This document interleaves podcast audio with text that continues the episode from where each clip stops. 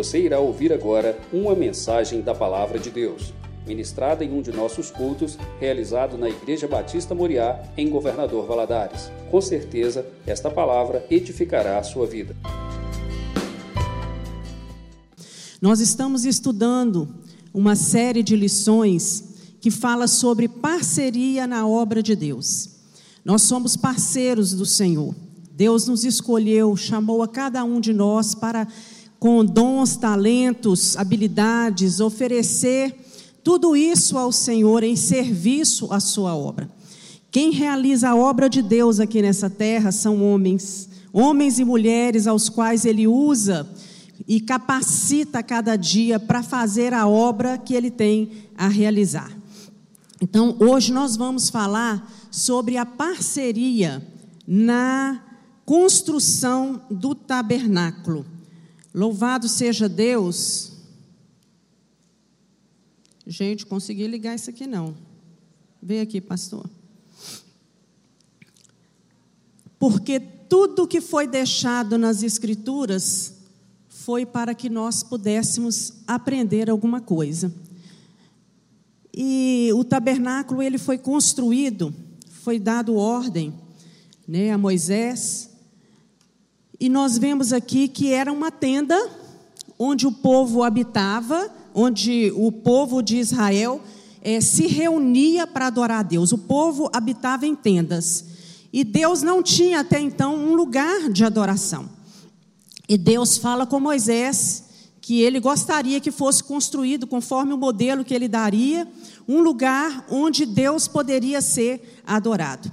E o propósito de Deus com a construção do tabernáculo era permitir que as pessoas se aproximassem de Deus, porque o tabernáculo representava a santa presença de Deus no meio do povo.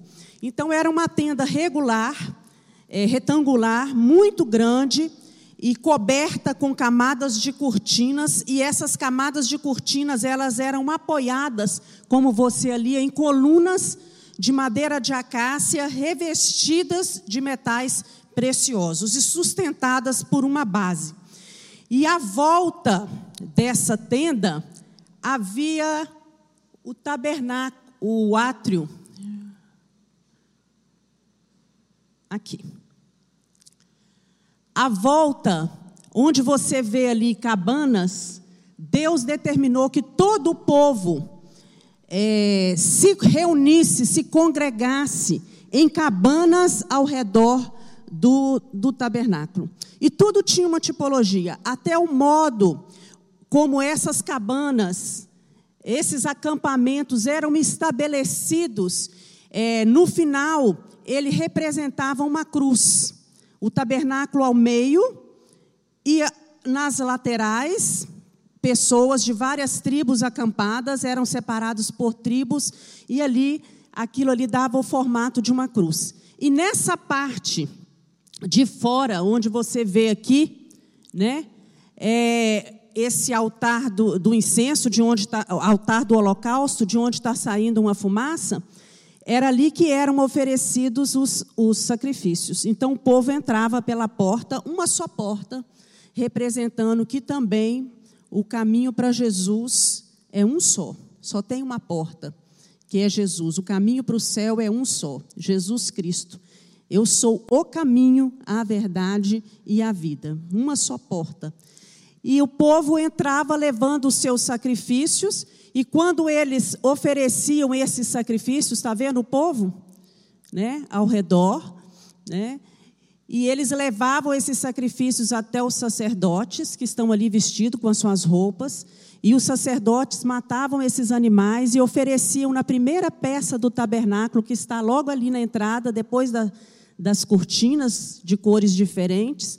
Ali eram oferecidos holocaustos, e logo à frente tinha uma baciazinha né? Aí a bacia, o altar do holocausto, a bacia, onde os sacerdotes tinham que se lavar antes de entrar dentro do tabernáculo.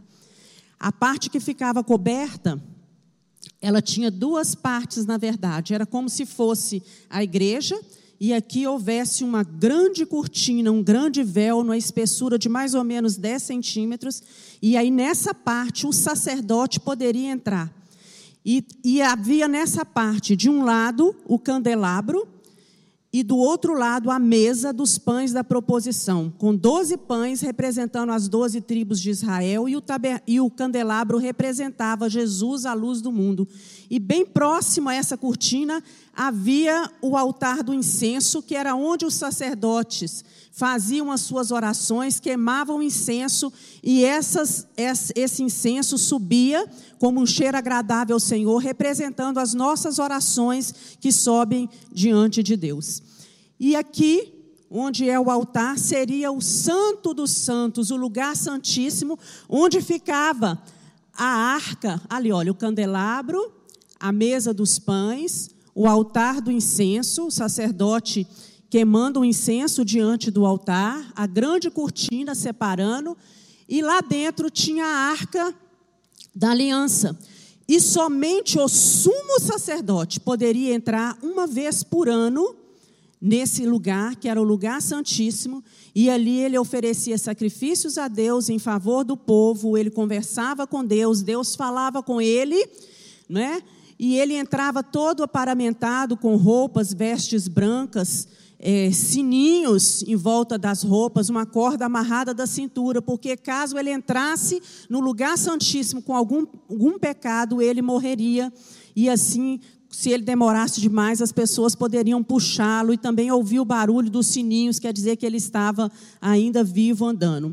Isso tudo tem uma tipologia para nós, meus irmãos. Hoje nós não precisamos mais de uma bacia na porta da igreja para nos lavarmos. Mas o princípio por trás disso prevalece. Nós precisamos entrar na presença de Deus para adorá-lo com o nosso coração limpo. Quem tem mãos limpas e coração puro.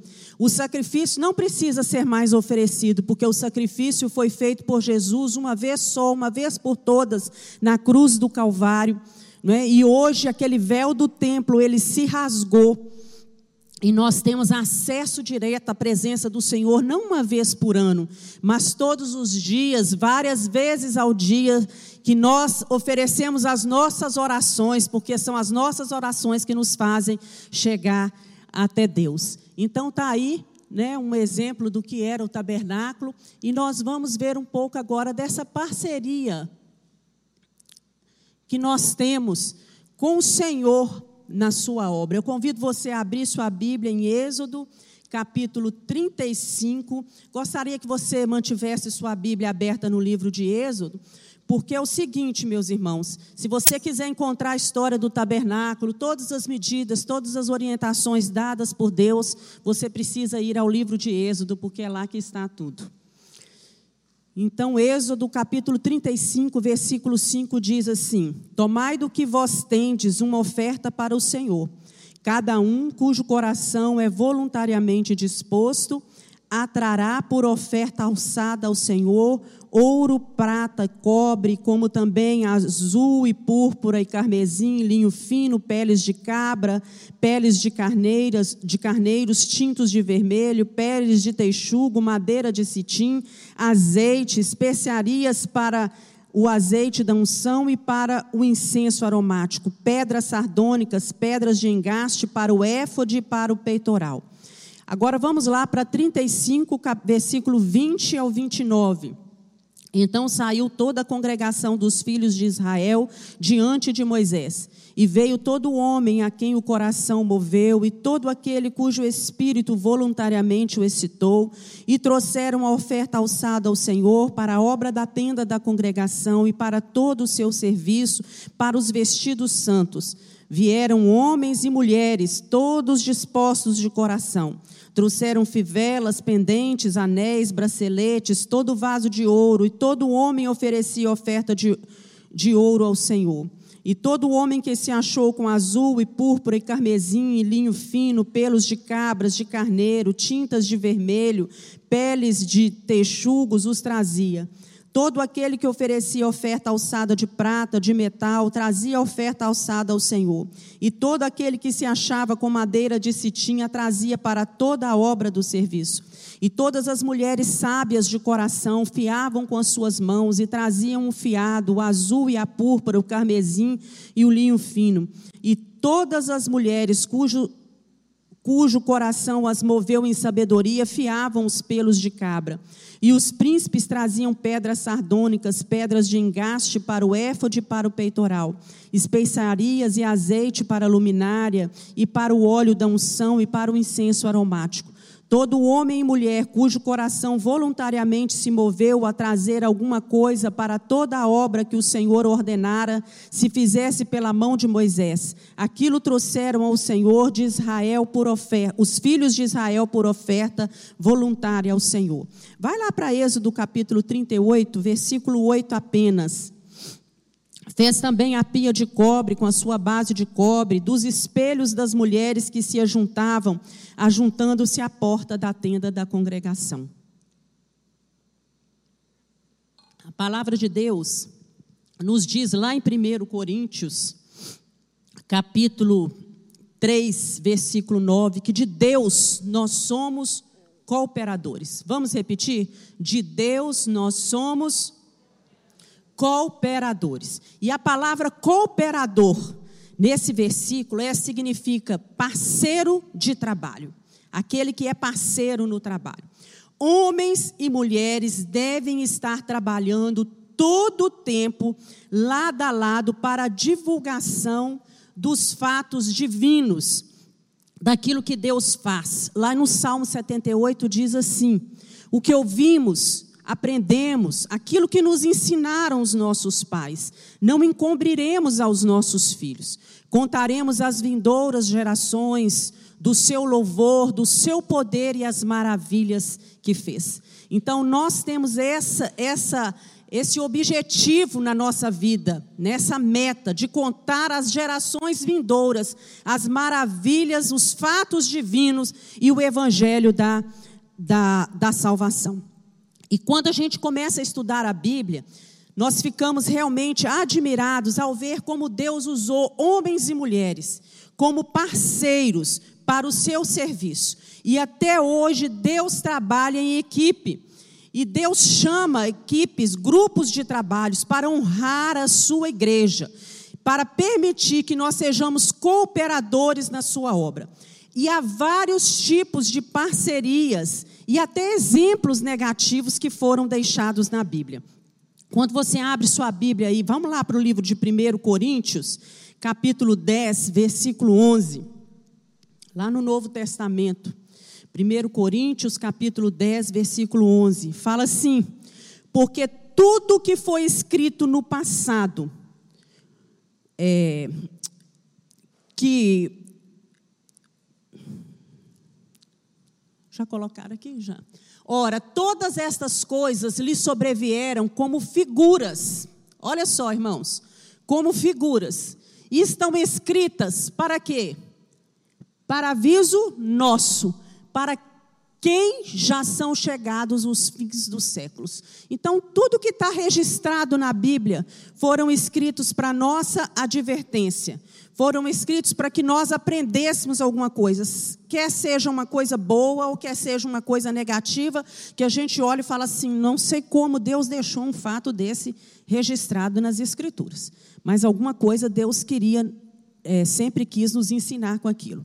E lá em Romanos, capítulo 15 versículo 4 diz: Pois tudo o que foi escrito no passado foi escrito para nos ensinar, de forma que por meio da perseverança e do bom ânimo, procedentes das Escrituras, tenhamos a nossa esperança. Então, tudo que no passado foi escrito aqui na palavra de Deus, foi escrito para nos ensinar.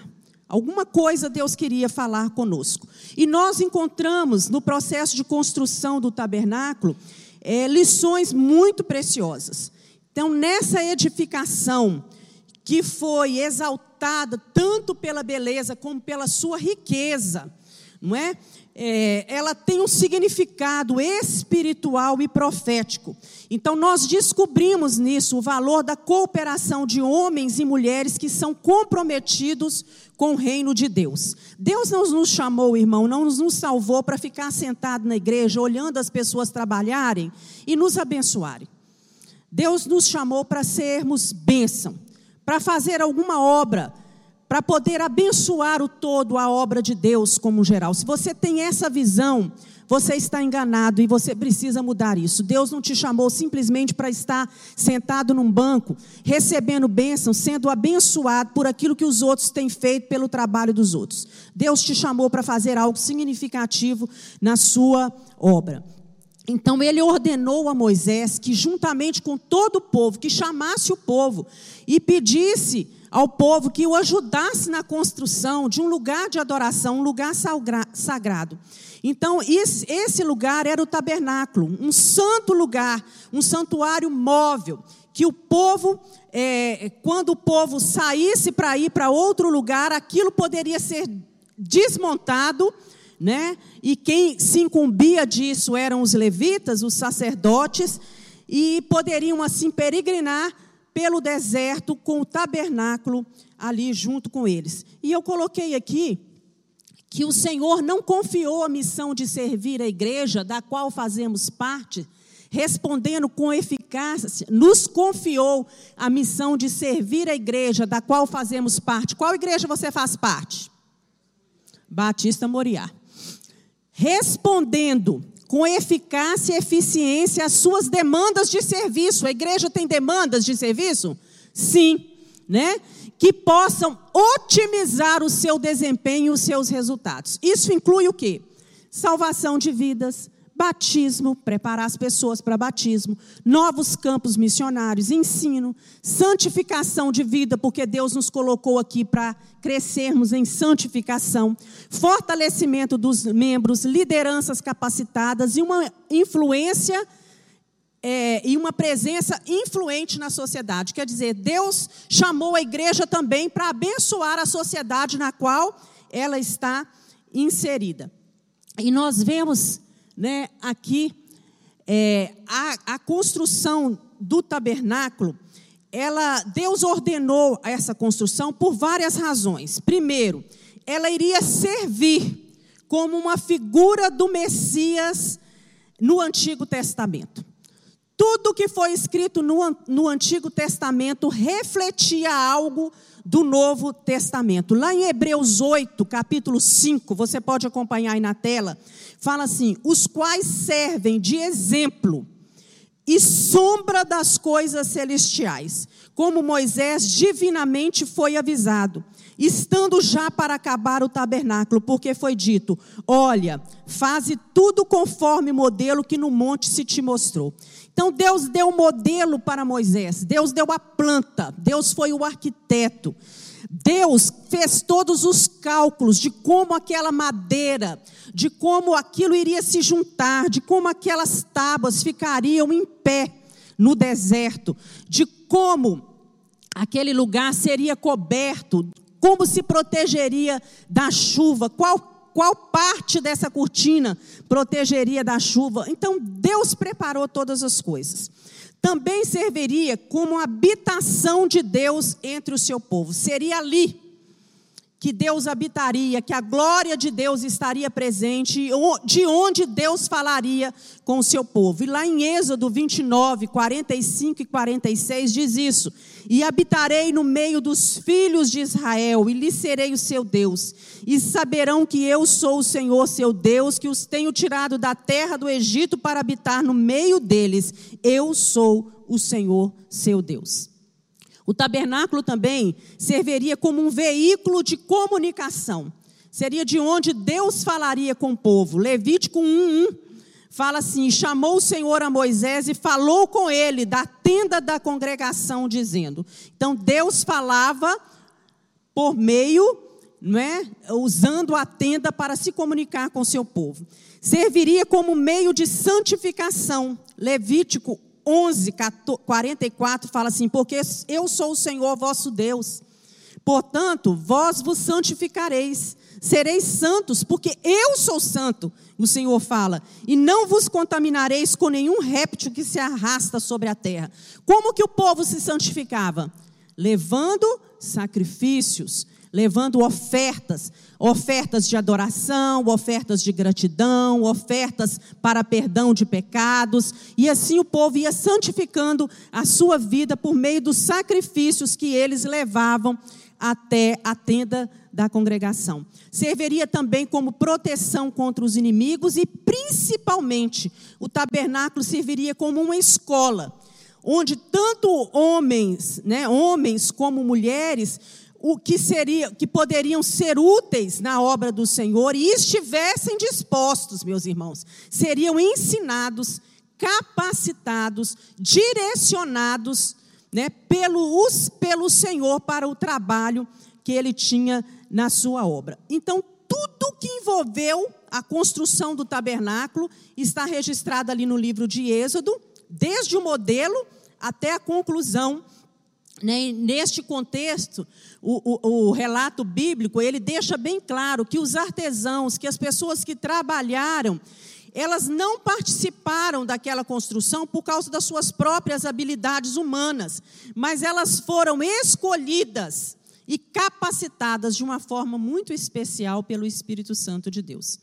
Então, tomando por base né, esse esforço feito na construção do tabernáculo, nós vamos apresentar agora o valor e a necessidade de homens e mulheres, eu e você, trabalharmos juntos para concretizar proje os projetos que Deus nos tem confiado, aquilo que Deus tem para a sua igreja. Então, primeira coisa que nós vamos ver, que a bênção de ofertar é para todos. Né? Nós encontramos muitos exemplos nas Escrituras de corações generosos, de gente que abriu o seu coração, que tinha prazer em dar aquilo que tinha de melhor para servir ao Senhor. Lá em Malaquias 3, capítulo 10, vamos repetir juntos? Você sabe de cor, né? Trazei todos os dízimos à casa do tesouro, para que haja mantimento na minha casa. E depois fazei prova de mim, diz o Senhor dos Exércitos, se eu não vos abrir as janelas dos céus e não derramar sobre vós uma bênção tal, que dela vos advenha a maior abastança. Volta na sua Bíblia, lá no livro de Êxodo, capítulo 25, dez capítulos antes do que nós lemos, 25. Êxodo 25, 2.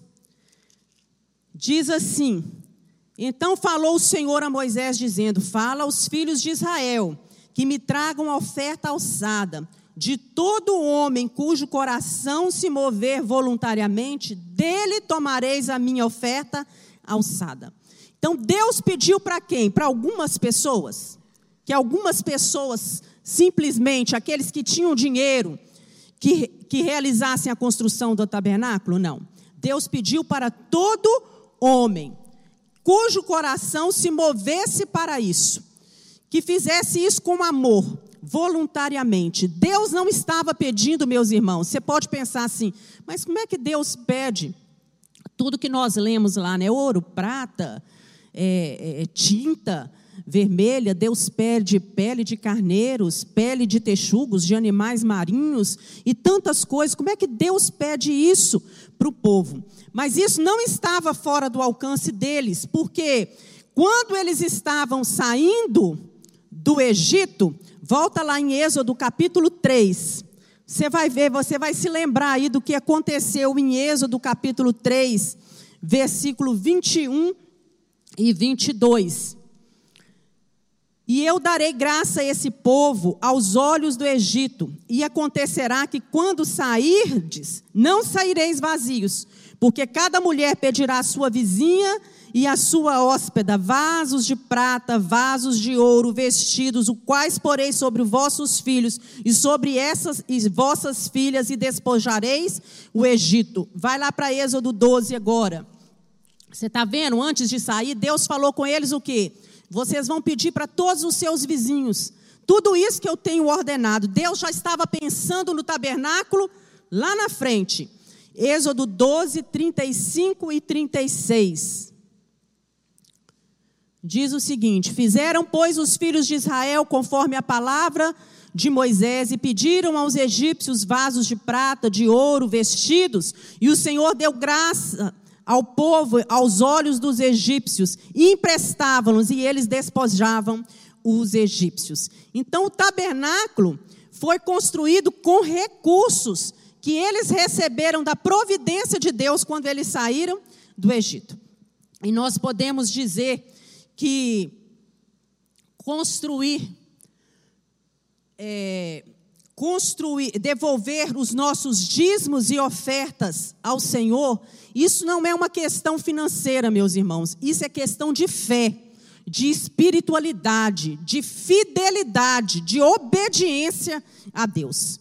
Então, aquele que não entendeu ainda esse processo, o que está implícito por trás né, do recolhimento de dízimos e ofertas, precisa ler melhor a palavra e pedir ao Espírito Santo de Deus que fale ao seu coração e revele a ele as verdades espirituais. Porque quando nós ofertamos, não que Deus precise do nosso dinheiro, que Deus precise dos nossos dízimos, se uma pessoa não dá, Deus levanta a outra, não falta nada para a casa do Senhor, mas Deus quer de nós um ato de louvor, de adoração, um ato voluntário feito com alegria, né, e ofertas doadas com generosidade, mostrando a Deus que nós somos fiéis e que somos obedientes. Né? O servo de Deus verdadeiro, ele sabe que isso não é dar dinheiro à igreja, é parte da adoração ao Senhor. Então, se uma pessoa ganha, meus irmãos, 100 reais, nós precisamos devolver desses 100, 10 reais ao Senhor. Se ganha mil, 100 reais é do Senhor. E se você está ficando com esse dinheiro e gastando empregando em outras coisas, às vezes tem gente que fala assim: ah, eu vou dar o meu dízimo em outra igreja porque a outra igreja precisa mais. Ah, eu vou entregar o meu dízimo e minha, é, é, esse mês para a irmã ou irmão fulano de tal porque ele está precisando. O dízimo tem que ser entregue na casa do Senhor. Você pega a sua oferta e você, a sua oferta, você pode fazer com ela o que você quiser. Você dá para quem você quiser, você abençoa quem você quiser, você compra alimento para as pessoas, você ajuda na construção da casa do fulano, mas o dízimo ele tem que ser entregue na casa do Senhor. Foi assim que Deus ensinou. Então Deus ordenou aos filhos de Israel que trouxessem ofertas, né, com coração disposto, de forma voluntária. E essas ofertas, nós vimos aqui tudo o que foi pedido. Você nota que lá Deus fala, fala com o povo que traga isso, e fala com os príncipes. Olha que coisa linda, Deus fala, fala com os príncipes, que eles tragam é, pedras preciosas de engaste, né, que possam ser colocadas no colete, né, no peitoral dos sacerdotes. Então Deus ele sabe o que cada um de nós pode dar. E a Bíblia diz que esse povo, ele respondeu com tanta prontidão, trouxe tantas ofertas para a construção do tabernáculo, tudo aquilo que foi pedido, né? E nós encontramos realmente na palavra de Deus é, é, é, histórias e, e, e, fatos de pessoas ofertando tudo aquilo que eles, que eles tinham. E é interessante notar, meus irmãos, que a liderança masculina, ela sempre ela recebe mais destaque na palavra de Deus por causa da condição do homem naquela época e da inferioridade da mulher em relação ao homem naquela época socialmente falando. Mas se nós observarmos a Bíblia com bastante atenção, nós veremos que tanto na Bíblia, naquela, naquela época do Antigo e do Novo Testamento, como na atualidade, atos de liberalidade, eles são feitos com muito maior predominância por quem? Pelas mulheres, né? Então foram as mulheres que entregaram suas joias, seus perfumes, seus adornos, seus espelhos de bronze. Um espelho naquela época valia muito. Né? E as mulheres entregaram seus espelhos de bronze para fazer a bacia de bronze. Foi o coração generoso de uma viúva pobre, né? que, é, que sustentou Eliseu né? no tempo de escassez. Foi graças à liberalidade de uma mulher também que o profeta Eliseu encontrou alívio nas suas peregrinações, porque aquela mulher construiu um quarto para ele na sua casa e colocou ali tudo que ele precisava, fez dali um hotel, uma pousada para Eliseu. E o ministério de Jesus também foi mantido pela oferta de mulheres, né, de muitas mulheres, lá em Lucas 8, 2 e 3, e fala assim: e algumas mulheres que haviam sido curadas de espíritos malignos e de enfermidades, e Maria, chamada Madalena, da qual saíram sete demônios, e Joana, mulher de Cusa, procurador de Herodes, e Susana, e muitas outras que o serviam com seus bens. Então, essas mulheres serviam ao Senhor, mantinham o ministério de Jesus. Foi devida à generosidade e à gratidão de uma mulher que os pés de Jesus foi ungido com um valioso unguento, né, que estava dentro de um vaso de alabastro. Uma viúva pobre ofereceu na época de Jesus uma oferta maior do que todos os ricos que estavam ali presentes dentro do templo. Mulheres se preocuparam né, com o dispendioso ritual de embalsamento do, do, do corpo de Jesus. E a igreja foi plantada na Europa, graças à grandeza da alma de Lídia, que era uma nova convertida né, uma costureira que ficou ali e abriu a sua casa para a pregação do Evangelho. Então, mulheres, né, vocês são importantes na obra do Senhor. Nós temos valor, as mulheres têm o coração aberto. Parece que as mulheres têm um, um sentido a mais de perceber as necessidades das pessoas.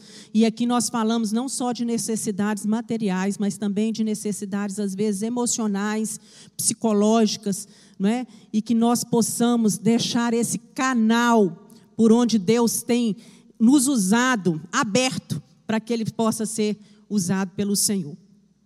Além disso, a bênção de ofertar é para todos, né?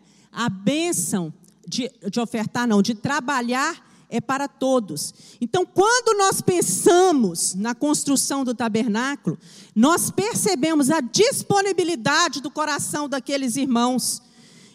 Eles foram muito além daquilo que precisava. Eles se entregaram, né, diz o texto aí, de corpo e de alma. Eles doaram seus bens, eles doaram seu tempo. Hoje em dia é muito mais fácil doar dinheiro do que doar tempo.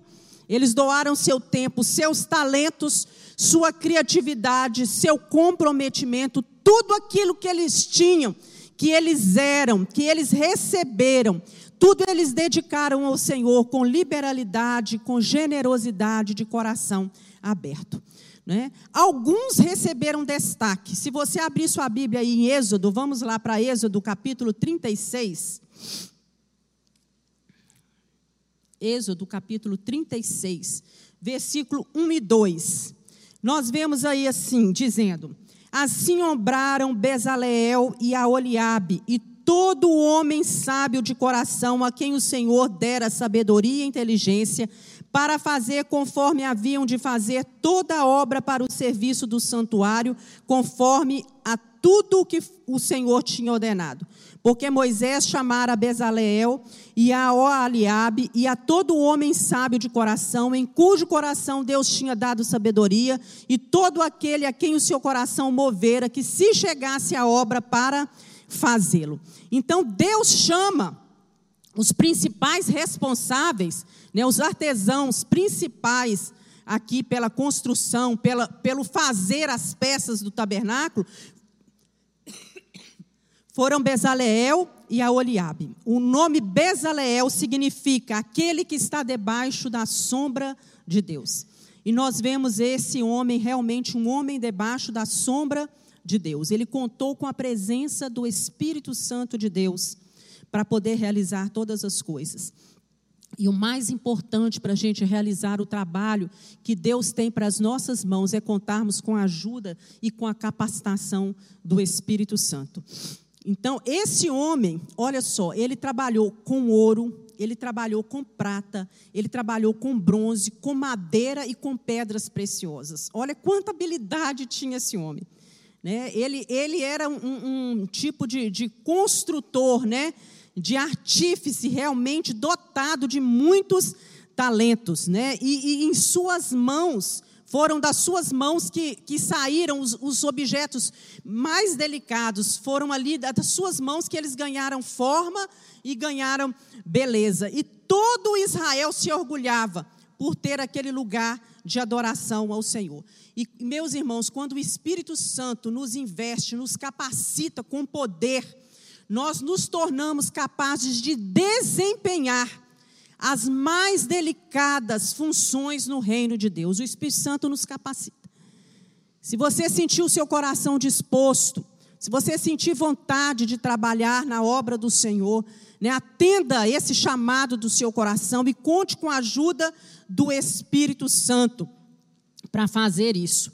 A Oliabe, o nome dele em hebraico era a tenda do pai, ele era um artista também, e ele foi nomeado para preparar materiais. Mas Deus não chamou só os dois, eles foram os principais, chamou os dois, e aqui diz: e todo homem sábio, não é, de coração, que dispunha a sua inteligência ao serviço do Senhor. Então Moisés recolhia as ofertas e entregava essas ofertas voluntárias para que esses homens pudessem fazer a obra do tabernáculo. E as ofertas que foram arrecadadas, elas superaram as expectativas para a construção. Aí em Êxodo, capítulo 36, versículo 5, acompanha aí a leitura. 5 a 7 diz assim: E falaram a Moisés, dizendo: Moisés, o povo traz muito mais do que basta para o serviço da obra que o Senhor ordenou que se fizesse.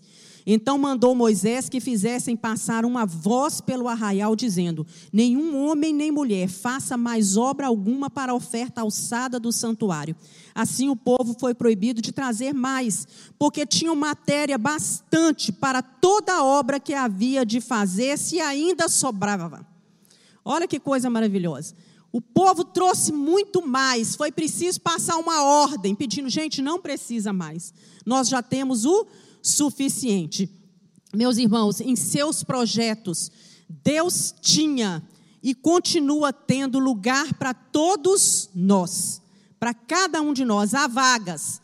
Né? Naquela época, os trabalhos empregados ali na construção eram artesãos, né? marceneiro, carregador, construtor, joalheiro fabricante de tendas. Algumas funções eram especificamente masculinas, outras a gente vê as mulheres, né? Como Êxodo 35, 25 e 26, nós lemos, falam que as mulheres, elas, elas, as mulheres hábeis, elas com as suas próprias mãos, elas fiavam com estopo azul, com púrpura, carmesim, e essas mulheres, cujo coração Deus moveu, também fiavam pelos de cabra. Então nós vemos mulheres costureiras, mulheres tecelãs, mulheres bordadeiras, recepcionistas, conselheiras, cozinheiras, faxineiras, todas elas trabalhando. Moisés tinha uma tenda na qual ele ficava, e ali dessa tenda ele compartilhava né, a, a, a, mensagem de Deus, ele ministrava instrução, solucionava problemas, atendia o povo.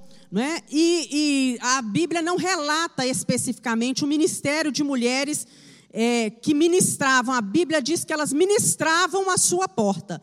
Mas nós podemos imaginar, eu na minha mente, eu imagino que essas mulheres ficavam ali para auxiliar Moisés. Né, recepcionando o povo, colocando ordem na fila. Vocês lembram que era tanta gente que ia que quando o sogro dele viu aquilo, falou: Moisés, não é bom isso que você faz.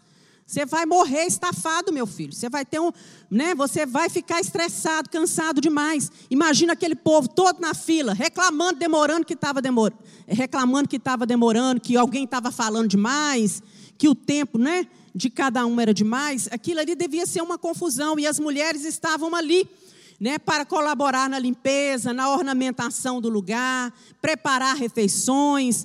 Então o trabalho das mulheres era muito importante e ainda é importante para a realização da obra do Senhor Jesus.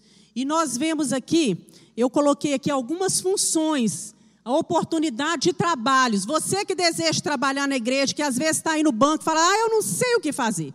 Você tem que pensar nas suas habilidades, nos seus dons e lembrar da parábola dos talentos, que inclusive eu comentei numa última aula que eu dei. Deus deu talentos a três homens específicos. E é, é, um senhor né, deu talento a três homens específicos, viajou e pediu que eles desenvolvessem aquele talento. O que tinha cinco, angariou mais. Né? O que tinha dois, angariou mais. E o que tinha um talento só, escondeu aquele talento dele, e quando o seu senhor chega, ele fala assim: Olha, eu tive medo porque eu ouço falar que o senhor é um homem muito rude, muito mal, que cobra muito das pessoas, então está aqui. E o senhor fala com ele: Seu senhor, olha, servo mau e negligente, né?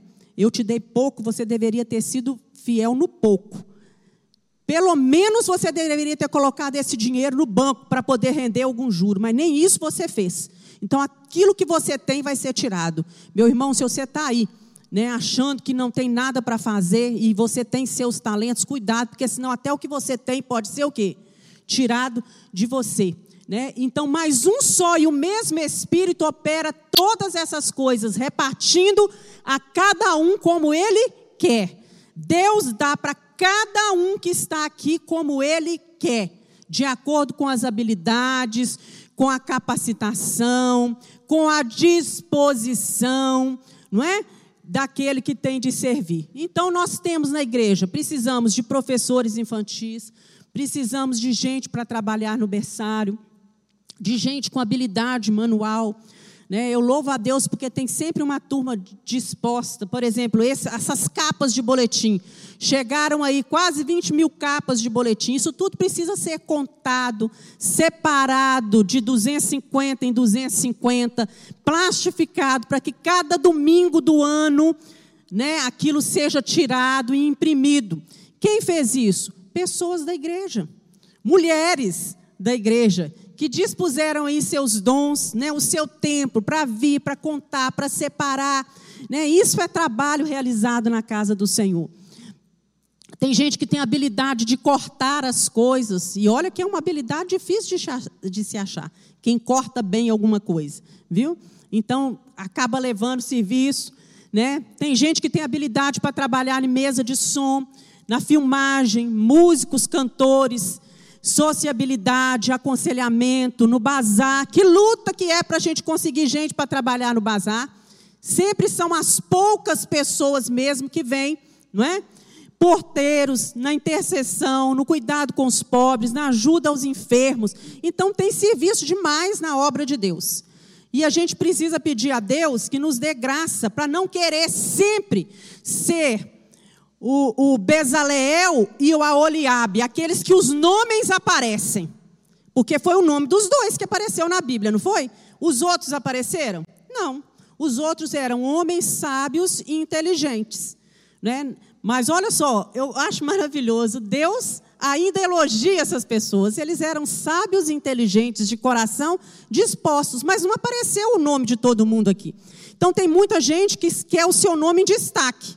E muitas vezes nós não temos serviço em que o nome da pessoa possa ser colocado em destaque. Mas por trás dos bastidores, né, tem muita gente. Por exemplo, na mesa de som, vocês nem veem, porque a mesa de som está lá, ó, lá em cima, lá atrás. Mas todo culto tem gente lá na mesa de som, uma, duas pessoas que chegam mais cedo, preparam todas as coisas, ligam o som, testa tudo para que a gente possa ter um louvor abençoado e conseguir ouvir a palavra do Senhor. Isso não é uma coisa maravilhosa?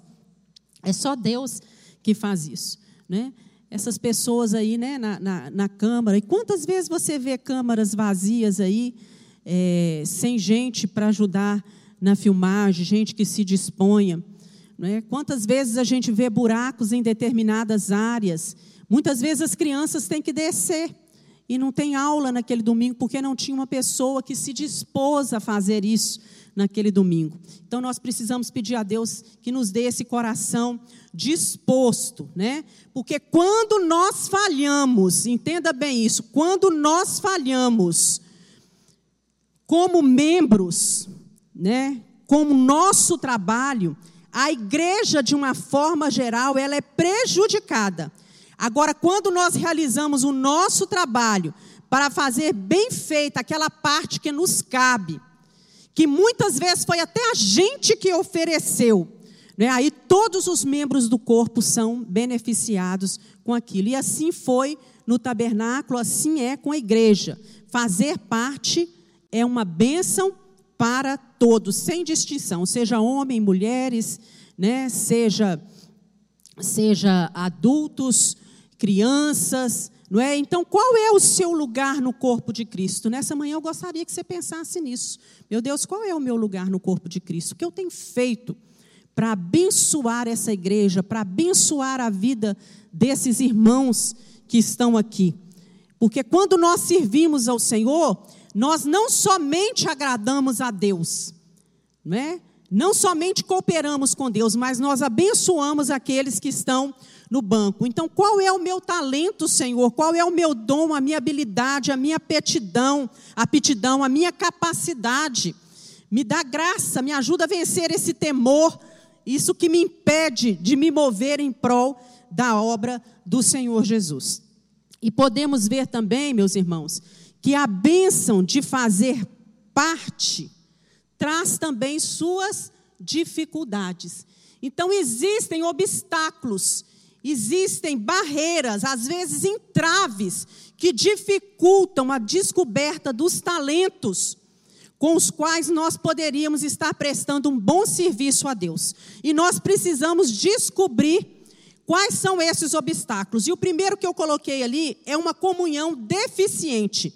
E, e aqui tem assim: olha, se a comunhão e a reunião como a igreja de Cristo não lhe faz falta, é hora de avaliar a sua vida com Deus, pois é impossível ao coração cheio do Espírito Santo não sentir o ardor pelo serviço e celebração juntamente com aqueles que congregam-se com o corpo de Cristo. Meus irmãos, se você é daqueles que não sente falta da igreja, de estar na igreja, de estar em comunhão com os irmãos, que não acha, que não julga importante estar aqui, que você acha que você pode servir a Deus da sua casa, somente participando dos cultos online. Misericórdia, você precisa rever os seus valores. Você precisa rever a sua vida espiritual. É impossível um coração cheio do Espírito Santo não sentir ardor pela presença de Deus, pela casa de Deus. O salmista fala: Senhor, né, alegrei-me quando é hora de ir à casa do Senhor. Senhor, até o pardal encontrou casa e andorinha, ninhos para si, e eu encontrei os teus altares, Senhor. Né? Vale mais estar na presença de Deus, na casa de Deus, louvando ao Senhor, congregando com os irmãos, do que estar fazendo outras coisas. Então é hora de você rever seus valores. E quando nós cultivamos a nossa comunhão com os irmãos, nós nos tornamos sensíveis para com as necessidades da igreja, de forma que nós com, com, conseguimos perceber a falta que faz o nosso apoio. Tem gente que acha que ele não precisa apoiar em nada, mas quando a gente aceita o compromisso de fazer parte de uma igreja, quando nós fazemos a nossa profissão de fé, é nos feito uma série de questionamentos. E nós temos que responder a isso com sim ou com não. Né? Você promete estar presente nos cultos da igreja, o que todos nós aqui dissemos? Sim.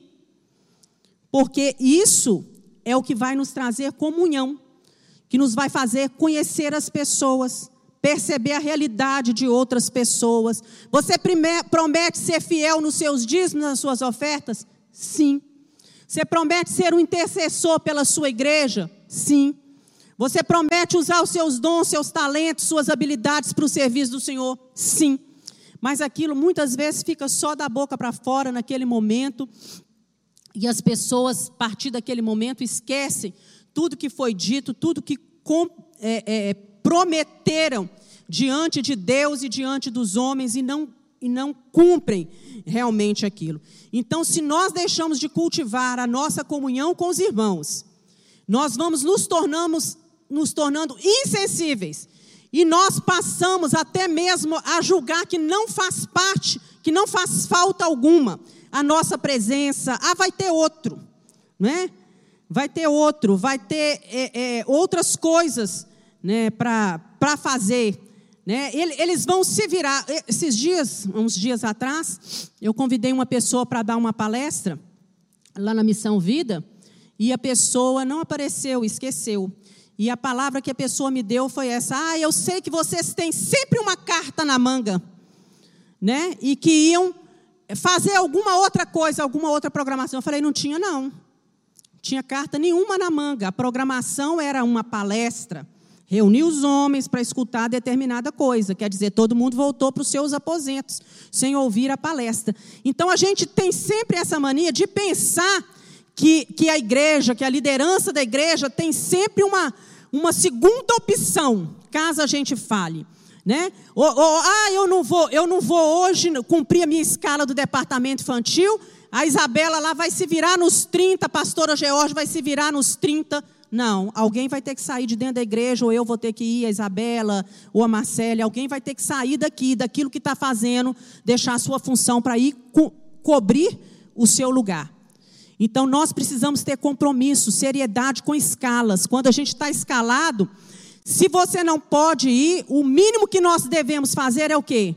Avisar e colocar uma pessoa no nosso lugar. Não é só avisar, não, não vou porque estou passando mal. Colocar uma pessoa no nosso lugar, porque senão aquilo ali vai fazer o quê? Falta. E louvado seja a vida né, daqueles que são comprometidos com a obra de Deus, que tem essa seriedade. Está sendo realizado um trabalho para as mulheres. Para quem é? É para as mulheres, não é? Então, é, as mulheres da igreja têm que participar. É para todos, é, é comunhão. É momento de estarmos, de estar todo mundo junto, né, compartilhando isso. Outro fato que, que que outra dificuldade, outro obstáculo é uma visão distorcida que às vezes tem, né? Quem quer servir e não olha para a obra na perspectiva de Deus, perde a noção daquilo que realmente tem valor. E em lugar, e muitas vezes, se a gente não vê as coisas sobre a perspectiva, sobre o ângulo de Deus, em vez, irmãos, da gente cooperar da gente interagir, da gente somar, muitas vezes a gente passa a competir e a se isolar em relação às outras pessoas. Né? Alguns chegam até mesmo a olhar com, com desprezo para o serviço que o outro está fazendo, para o esforço daquele outro que está fazendo. Né? Mas Deus não quer que seja assim. Deus quer que tanto eu como você tenham uma visão séria, uma visão espiritual correta daquilo que é o nosso serviço, daquilo que é fazer parte na obra de Deus. Eu creio que muitos não entenderam isso ainda e que precisam pedir a Deus essa graça nessa manhã, de entender o que é fazer parte de um corpo de Cristo. Da necessidade que tem de se doar e de ter uma visão espiritual, de agradecer aos outros né, muitas vezes pelas obras que ele tem feito. Meu irmão, muito obrigado pelo aperto de mão e pelo abraço, pela palavra de carinho, pela paz que você me, me, é, me oferece todas as vezes que eu entro na igreja. Você não se sente amado quando você entra na igreja? Não é uma coisa gostosa? A gente se sente amada, né? E, e eu sei, meus irmãos, você pode falar assim, ah, porque você é pastora, todo mundo te bajula. Não, é não, meus irmãos. Às vezes eu fico na porta e eu vejo, todo mundo é tratado do mesmo jeito, com o mesmo amor, com o mesmo carinho. Agora tem aqueles que às vezes o, a pessoa está aqui na porta com um boletim, o outro está lá. O que, é que ele faz? Ele vem andando, passa por trás da pessoa, né? parece que vem até de lado, porque não quer ser abraçado, não quer ser cumprimentado. Antes, o pastor está na bênção apostólica, ele já está saindo da igreja. E aí depois reclama que não conhece ninguém, que não sabe, não entrosa com ninguém, que não tem amigo dentro da igreja, não vai ter nunca. Vai ter nunca, porque, né, entra de lado e sai antes, não é? Então nós precisamos estar atentos às pessoas que estão ao nosso lado. Conhecer as pessoas pelo nome, isso é muito importante. Você sabe o nome daqueles que pelo menos são seus colegas de banco ao seu redor? Não tem os colegas de banco? Né? Olha aí para o seu lado, seus colegas, aqueles que estão sempre do seu lado. Nós precisamos saber o nome, ter uma visão correta. Outro dificuldade é o desconhecimento bíblico. Falta desconhecimento bíblico. O que é que o profeta Oséias fala? O meu povo perece por falta de conhecimento. Não tem conhecimento da Bíblia. Quem pode trabalhar para Deus? Em que ocasião nós podemos ser úteis? Com quais objetivos Deus nos concede dons e talentos? Para quê que Deus deu ao CJ o dom de tocar contrabaixo? Para que que Deus deu ao Davi o dom de tocar bateria, ao Daniel o dom de tocar. É para eles ficarem se exaltando, se engrandecendo. Né? Ou então, não, hoje eu não quero, hoje eu não vou, hoje estou com dor de barriga, hoje estou com isso, estou com aquilo. Não é? Tem gente que está assim, tem que ser no dia dele, na disponibilidade dele. Deus nos chamou para fazer a nossa obra. Né? E a nossa ignorância quanto à Bíblia, quanto ao zelo, ao cuidado com as coisas de Deus, né? muitas vezes nos leva a errar. Então nós precisamos pedir a Deus graça e sabedoria para tudo isso. E para terminar, eu gostaria de pedir a você que abrisse sua Bíblia em Romanos, capítulo 12, versículos 7 a 8. Nós vamos ler alguns versículos. Romanos 12, 7 a 8, que diz o seguinte: Se o seu dom é servir, sirva. Se o seu dom é ensinar, ensine. Se é dar ânimo, se assim que assim faça. Se é contribuir, que contribua generosamente. Se é exercer liderança, que a exerça com zelo. Se é mostrar misericórdia, que o faça com alegria. Lá vai lá para 1 Pedro 4:10. Vamos ler lá 1 Pedro 4:10.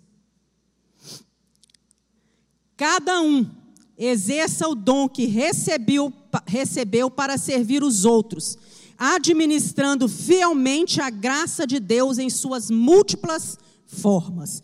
Cada um exerça o dom que recebeu de Deus para servir a quem? A si mesmo?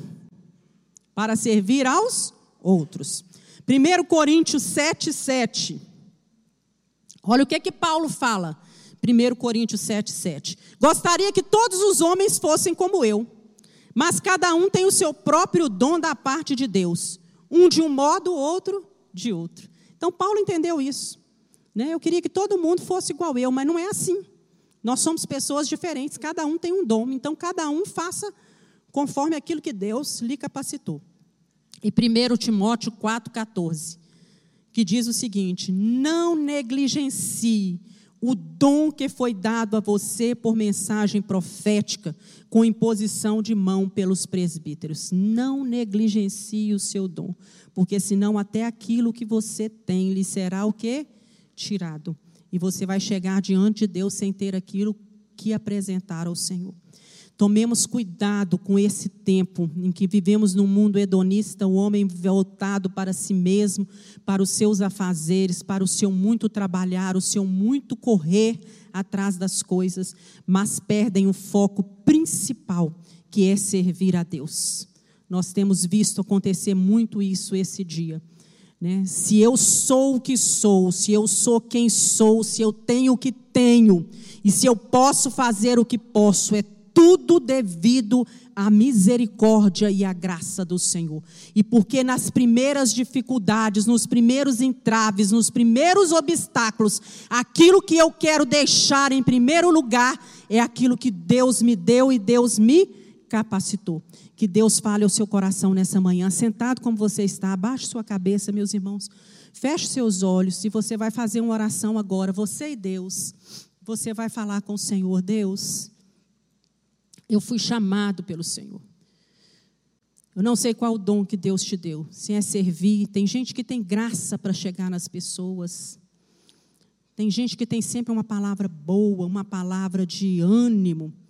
Tem gente que sabe ensinar, tem gente que sabe cantar, que sabe tocar. Tem gente que sabe fazer com, com amor, com alegria, o suco, preparar o lanche para as pessoas que servem, as crianças lá na, na sala. Tem gente que sabe receber bem os outros, dar um abraço gostoso, dar um sorriso. O seu sorriso é dom de Deus. Oh Deus, contempla cada um que está nessa igreja nesta manhã, Senhor, que haja um despertar em nós.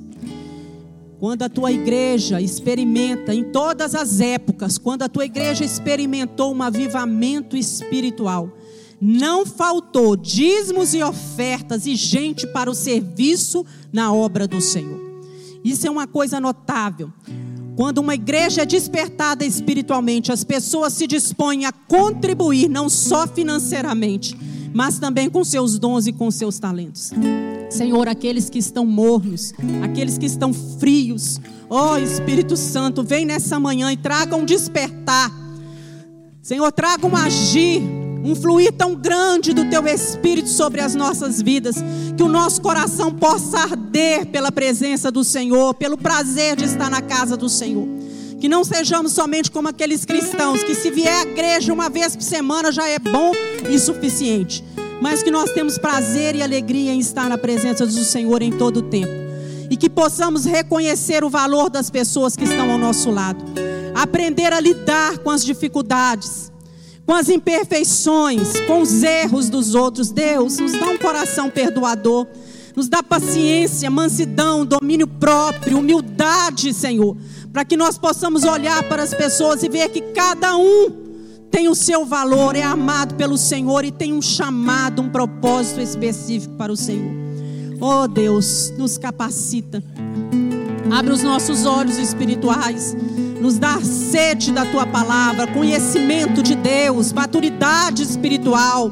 Tira de nós as coisas de criança, as coisas de menino Quantos já estão na igreja há tantos anos, mas ainda com as mesmas picuinhas, as mesmas bobagens de quando se conheceram Jesus? Senhor, nos dá maturidade, nos dá, Senhor, crescimento espiritual e entendimento de que a obra do Senhor era para todos, que todos nós fazemos parte. Em nome de Jesus nós oramos. Amém.